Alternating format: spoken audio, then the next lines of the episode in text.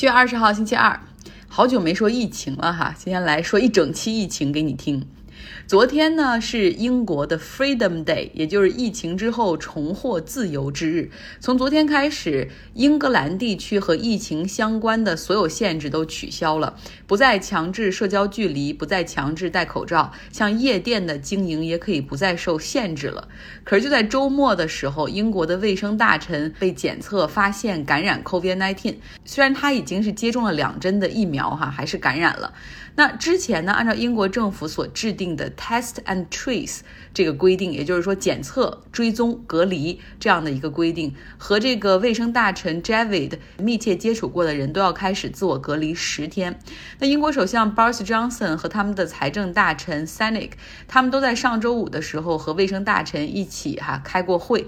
这唐宁街的那个内阁会议室其实也很小，然后所以他们属于密切的接触者。那按照英国政府他们之前自己的规定，这俩人也必须隔离十天。但是很快，首相的办公室就发声明说：“啊，我们其实最近在搞一个示范项目，也就是一些公司和行业，包括政府部门，密切接触了感染者的人不用怕，只要每天可以检测的话，就无需执行十天的自我隔离。”其实言外之意就是，Boris Johnson 和财政大臣无需遵守之前政府所公布的隔离政策。可以想象，马上引发了大量的批评、斥责，有来自媒体的、公众的，还有反对党，大家一起喷他们。所以说，仅仅过了三个小时，唐宁街十号就马上发声明说：啊，首相和财政大臣决定还是遵守隔离政策，开始为期十天的在家办公，直到七月二十六号为止。那媒体也评论说，你亲手制定的十天隔离政策，难道你想自己马上就逃脱？你也感受一下普通百姓的那种纠结和压力。前英国首相托尼·布莱尔替 Boris Johnson 说话，哈，他说：“其实 Boris Johnson 不想自我隔离也是情理之中。你想啊，他自己感染过一次，现在还打了两针疫苗，实际上他再次感染的概率已经很低很低了。也不知道这这应该属于高级黑吧？谁听他的呢？你已经是过气了的。”呃，不过呢，英国的政府确实在二十个公共和私营部门在搞这个隔离豁免政策，其中包括像希斯罗机场、伦敦的公共交通系统、铁路、边境海关等等。因为这些地方他们真的会接触到很多人，难免会成为这个感染者的密切接触者。那如果说一刀切的实行全部在家十天隔离的话，那么很快希斯罗机场就没人能够上班了。所以大家现在看到的，这是英国自己制定的政策出现了一个 quandary，就是一个左右为难的情况。在过去二十四小时里面，英国新增的病例是四点八万例。那在上周六和上周日，每日新增都超过五万例，所以感染的增长是妥妥的哈。不过呢，因为疫苗接种的情况还不错，民间倒不担心疫情。但现在他们更加担心的叫 pandemic，也就是说这个强制十天隔离的政策。疫情哈，这个在英文里是 pandemic，那英国人现在把它改成了 pandemic，就是说你可能会被 NHS，就是英国的这个医保系统搞了一个 app 叫 Test and Trace，就是检测追踪系统。你一旦成为了这个感染者的密切接触者，手机的 app 就马上会弹屏哈，就是要求你也进行自我隔离。他们说不管这个叫做 pinned，就是你被 pinned 了，就被钉上了，呃，所以叫 pandemic。因为现在英国的疫情新增比较快，就每天天你想五万的增长，据英国媒体报道说，目前已经有五十万人收到了手机信息，要求在家隔离。这对于那些要去上班的职业来说是格外困难哈，比如说餐饮、超市、交通运输、工厂以及酒店业等等。那很多商户已经出现了用工荒。像英国的超市 Iceland，他们已经差不多有超过一千名员工被要求在家隔离。那因为这个严重的人手紧缺，有一些门店甚至选择了关闭。好，来到亚洲哈，在印度和巴西之后，疫情现在有了一个新的重灾区，就是东南亚。目前呢，印度尼西亚、越南、马来西亚、缅甸、泰国，他们虽然都已经实行了新的居家隔离政策，但是依旧出现了比较高的感染率和住院率。像印度尼西亚现在是一个最严重的一个地方哈，它每天新增虽然是五万例，但是死亡人数超过一千，主要集中在首都雅加达所在的爪哇岛以及这个远处的呃旅游胜地巴厘岛，很多当地的医院已经是超负荷运转。雅加达附近的巴萨基地区，他们的公立医院外面支了简易的帐篷，为医院扩容，可以多收纳一百五十名病人。然后呢，你能看到医院外面还有一些病人的家属排队来买氧气，因为现在的情况就是，就算有床位，也不一定有足够的氧气。所以，如果能够排队打到氧气的话，那是最保险的哈，可以在家。如果不是情况还可以的话，可以在家治疗。那目前呢，东南亚这边的病毒都是变异的 Delta 病毒，考虑到当地的疫苗接种速度比较慢，所以情况非常的不乐观。在亚洲，同样受到 COVID-19 病毒困扰的还有日本。东京奥运会距离开幕式只有三天了，除了不断有运动员、教练员、代表团成员感染之外，现在这个感染数量最新已经是到了六十一例。那另外还有新闻，就是乌干达的奥运选手啊失踪了，就是他是感染了之后失踪了，然后前往从东京偷偷自己前往大阪，然后表示希望能够留下打工。今天呢，日本的丰田汽车宣布，他们将放弃在奥运会期间投放关于奥运会的广告。这是他们来自最高管理层丰田章男的决定。他担心投放广告反倒会影响丰田汽车在日本民间的形象。对你没有听错，现在好像奥运会在日本成了一个万人恨哈。朝日新闻最新民调显示，百分之六十八的人反对举行日本东京奥运会。那丰田汽车呢，是日本东京奥运会最大的供应商之一，它提供三千三百四十辆的汽车。其实原本丰田是准备在奥运会期间就大做宣传，而且他还专门制作了一个奥运的系列的广告哈。但是现在决定不会播出，就尽量减少和东京奥运绑定的这种机会。那同时呢，丰田公司也表示说，丰田公司的所有的总裁和领导层都不会出席东京奥运会的开幕式。哎，但是我发现这个东京奥运会国内真的去了好多的体育记者。我看了一下，我好多之前我做体育记者时的同行哈，他们也都陆续抵达了东京。你们知道以前做体育记者最好的事情就是每年可以出好几次国哈，然后去真正去采访那些国际的大型赛事。但是因为这个疫情，好多人也是憋坏了，好久都都没有出来，然后去到现场了。相信对很多人来说，虽然好像有点风险哈，而且回来要有一个十四加七的隔离，但是绝对是值得一去的。今天加拿大宣布将在八月九号开放对美国人入境旅游。其实之前已经有了十六个月的禁令，就是非必要的旅行都是不允许进入的，那相当于是一个解封。但是还有一些要求，比如说像只对美国公民和绿卡开放，就是。你只是有这种身份，你才可以来加拿大旅行或者探亲，而且你必须完成了两针疫苗的接种，还有这个 COVID-19 的检测，这样才可以免除十四天的隔离。其实双方呢，我觉得真的应该早点把边境打开，尤其是这个加拿大这边哈，其实外交通常是讲究对等的，你开启之后，它才会开启。像美国这种，它才会开启。开启之后呢，有方便更多的加拿大人可以来到美国这边打疫苗。那最近和几个加拿大的亲戚朋友聊天，才发现他们是疫苗上量的速度还是比较慢。像我有个远房的亲戚，他们在多伦多哈，肯定是六十岁以上了，五月份打第一针疫苗，但之后因为政府要努力扩大。第一针的覆盖范围要尽快的给这个十二岁到十六岁的青少年打，那这也是一个很好的政策，所以呢就没办法保证第二针的接种。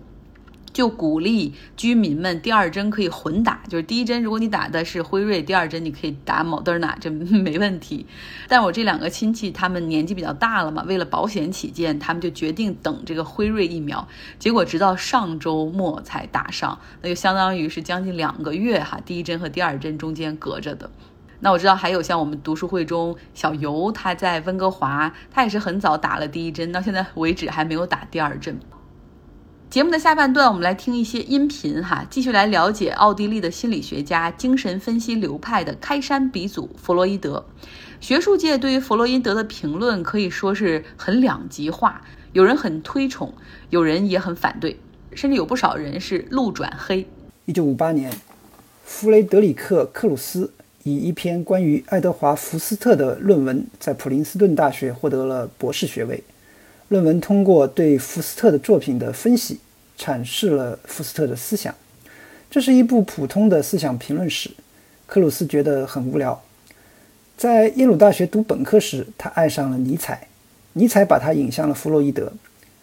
一九六二年，关于福斯特的书出版的时候，他已经是伯克利大学的教授。他的第二本书，一九六六年出版的《父亲的罪恶》，是对纳萨尼尔·霍桑的精神分析研究。与同年出版的诺曼·霍兰德的《精神分析与莎士比亚》一起，都是精神分析文学批评的开拓性著作。克鲁斯在伯克利教授一个受欢迎的研究生课程，他还参与了校园内的反战运动，担任学院和平委员会的联合主席。像当时伯克利的许多人一样，他变得很激进。他认为他对弗洛伊德的兴趣是他的激进主义的一部分。他认为。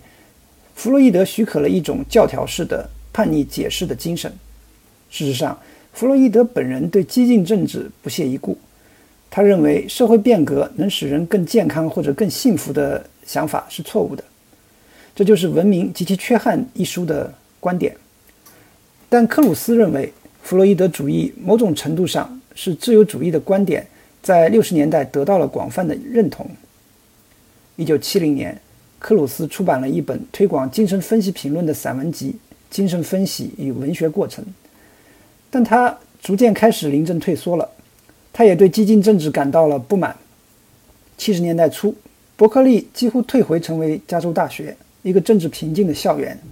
他在研究生课程上的经验开始让他认为精神分析批评太容易了。学生们会提出自相矛盾的精神分析解读，他们听起来都不错。但这只是一场别出心裁的竞赛，没有办法证明一种解释比另一种解释更加真实。由此看来，心理咨询师所做的可能也不过是一种解释性的自由职业。精神分析学开始看起来像是一种循环的自我证明的方法论。克鲁斯在一九七五年出版的一本散文集《走出我的体系》中记录了他的反省。他仍然相信。弗洛伊德的思想中有可以弥补的方面，但他在一九八六年出版的第二本散文集《怀疑的约定》中明确指出，他正在走出困境。一九九三年，随着纽约书评发表了一篇名为《无名的弗洛伊德》的文章，他成为了一名成熟的对弗洛伊德主义的批评家，同时也是一批被称为弗洛伊德抨击者的修正主义学者的领袖。这篇文章是对修正主义者几本书的评论。克鲁斯写道：“精神分析学作为一门医学已经失去了信用。研究人员现在揭示的是，弗洛伊德本人可能是一个江湖骗子，一个机会主义的自我渲染者。他故意歪曲自己理论的科学真实性。”他接着在《纽约书评》中发表了另一篇文章，关于恢复记忆的案例。在这些案例中，被指控进行性虐待的成年人。在儿童时期的记忆被怀疑受到了压抑。克鲁斯将其归咎于弗洛伊德的无意识理论。克鲁斯的文章引发了大量恶毒的批评文稿，同样发表在《纽约书评》上。这些文稿占据了大量的专栏篇幅，指出了克鲁斯对弗洛伊德的错误解读和误传。1995年，克鲁斯发表了自己的评论文章《记忆战争：弗洛伊德在争议中的遗产》。三年后。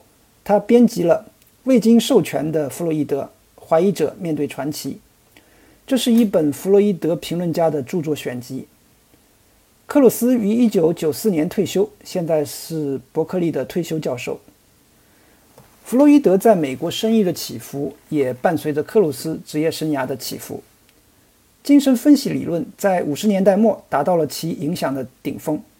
当时，克鲁斯正从思想批评史转向对精神分析的批评。到六十年代末，当克鲁斯开始注意到在研究生论文中的某种循环时，这种影响开始消退。这种消退部分与社会变革有关。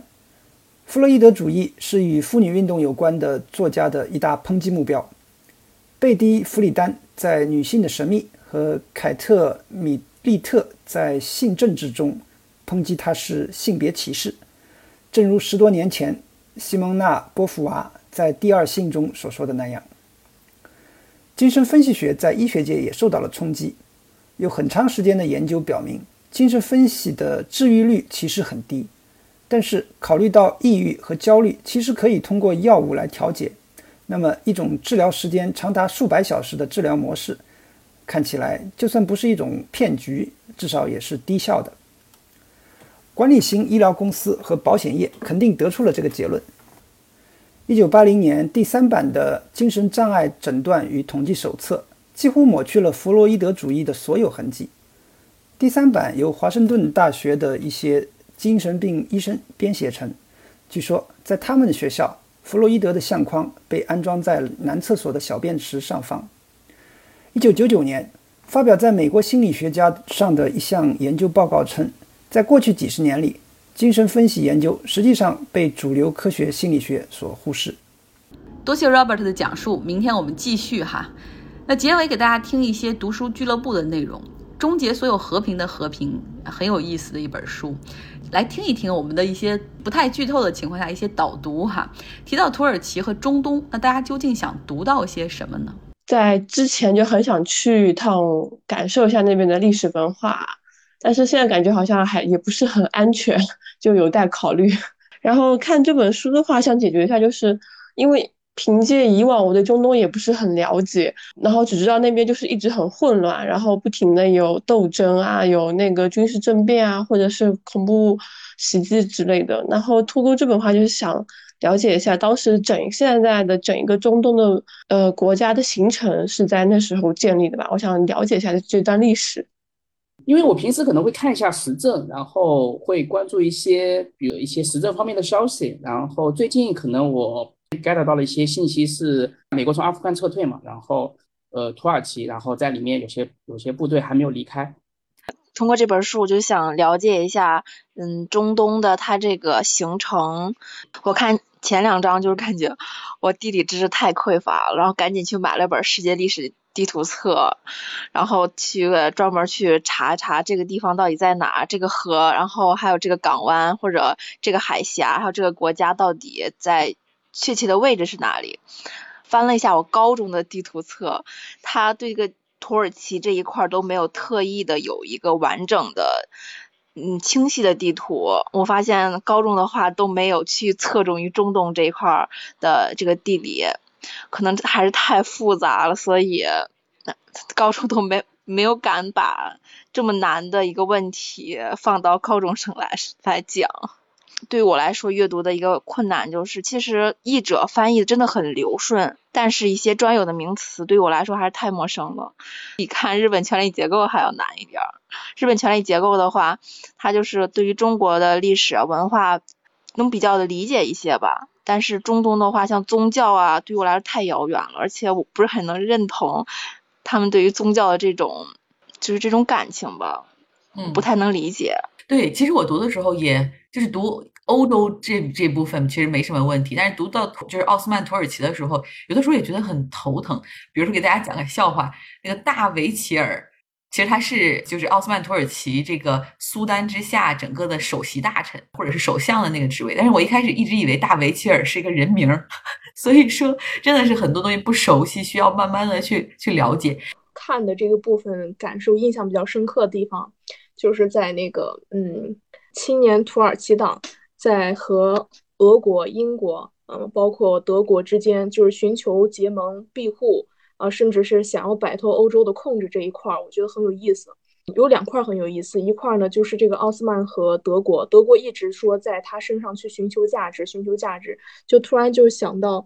有效社交和无效社交，就是所谓的有效社交，就是在别人身上去挖掘价值点，以实现人生的捷径。这个时候，我就会发现特别像人和人的交往，国家和国家之间。那德国呢？呃，就处心积虑，反而是被呃奥斯曼给涮了。像英国，英国一直都是嗯对奥斯曼帝国都是那种非常轻视，反而又吃了大亏。我觉得这。中间的社交非常有意思，嗯，那一部分我真的觉得这个土耳其青年党的那些人，还不经意之间还成了那个社交大师，周旋暧昧，然后左右摇摆，不表态啊，不拒绝，不主动，真的是还弄了不少的钱哈，然后在这个大国之间如鱼得水。欧洲那部分什么德国、法国、英国那部分的时候，才发现。就是打仗的话，先行的话就是你要了解对方一个国家的一个什么状态。结果看到后面，他说英国居然对中东的一张地图他都没有，然后他就决定去打，然后还失败了。那个有提到一个他说是中东是一块摸索的黑暗的地方。然后我就在想，在当时他们是怎么决定去打的？高估了以前印象中的那种，就是如果发动一场战争，你的情报部门要获取到更多的很多信息，就要对这个国家可能了如指掌，才能去发动一个战争。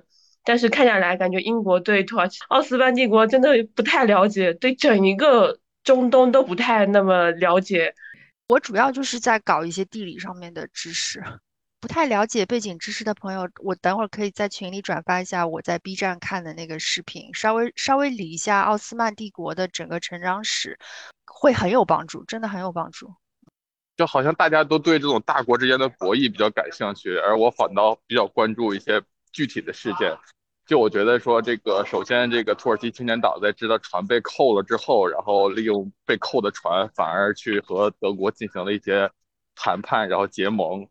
然后后来，这个就是保持中立的情况下，还从德国那儿骗了好多军费。然后我对这个故事情节比较感兴趣。嗯，是那个地方是挺妙的，就是土耳其青年党明明提前已经知道了他们那个船，就他们订的两艘从英国来的船，然后被这个丘吉尔扣下，不会给他们了。但是这个时候呢，他们就假装不知道，又去跟德国人说：“OK，我我会加入你们，这两艘船未来就送给你们。”德国人一听好高兴，其实已经是土耳其人知道这个船肯定来不了的的时候。所以你觉得他们这个土耳其青年党确实是外交上的一把好手。好了，这本书我们这周会看第三章和第四章，所以速度不是很快。如果你还希望加入的话，可以来到微信公号张奥同学，留下你的微信号。今天的节目就是这样，希望你有一个愉快的周二。